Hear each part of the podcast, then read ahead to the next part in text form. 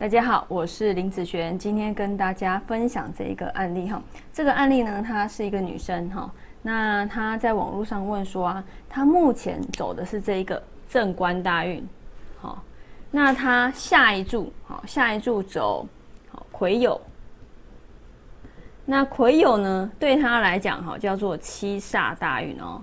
那她是一个女命嘛，所以她很担心她的。工作或是感情，好，尤其是感情这一块，好容易出问题。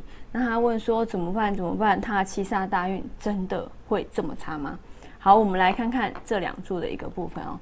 以目前这个好妊娠，好，我们来看他的地，他的那个工作官或是感情，好，官运的部分在地支嘛。那我们来看地支的状况就可以了哦。那地支的部分啊，它是属于哈，地支有一个四生合。对不对？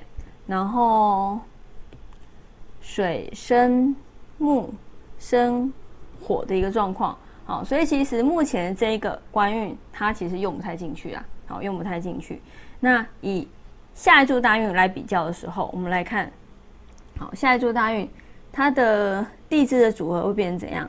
好，地支的组合就变成嗯金。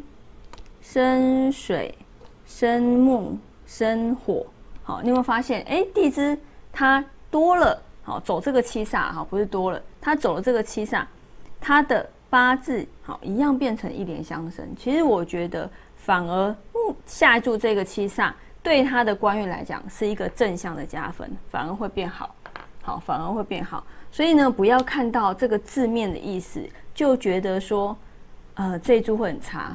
好，不会哦，好，不会哦。以这个八字来讲，我反而会觉得七煞大运会比较好，正官反而没有这么好。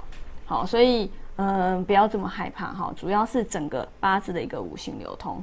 好，那每一柱每一柱它一次都是走十年。好，不要说哦，这个十年都好或十年都差，因为不可能都十年都一起好，十年都一起差。这个是不可能的哈，所以一定会有大好大坏的时间。那只是说，以目前下应该说以下面这一柱来说的话，它的好的时间也要看它的起伏。但是以大运来讲，它却是比现在目前这个大运好很多的。好，那以上我们就分享到这边，下次见喽，拜拜。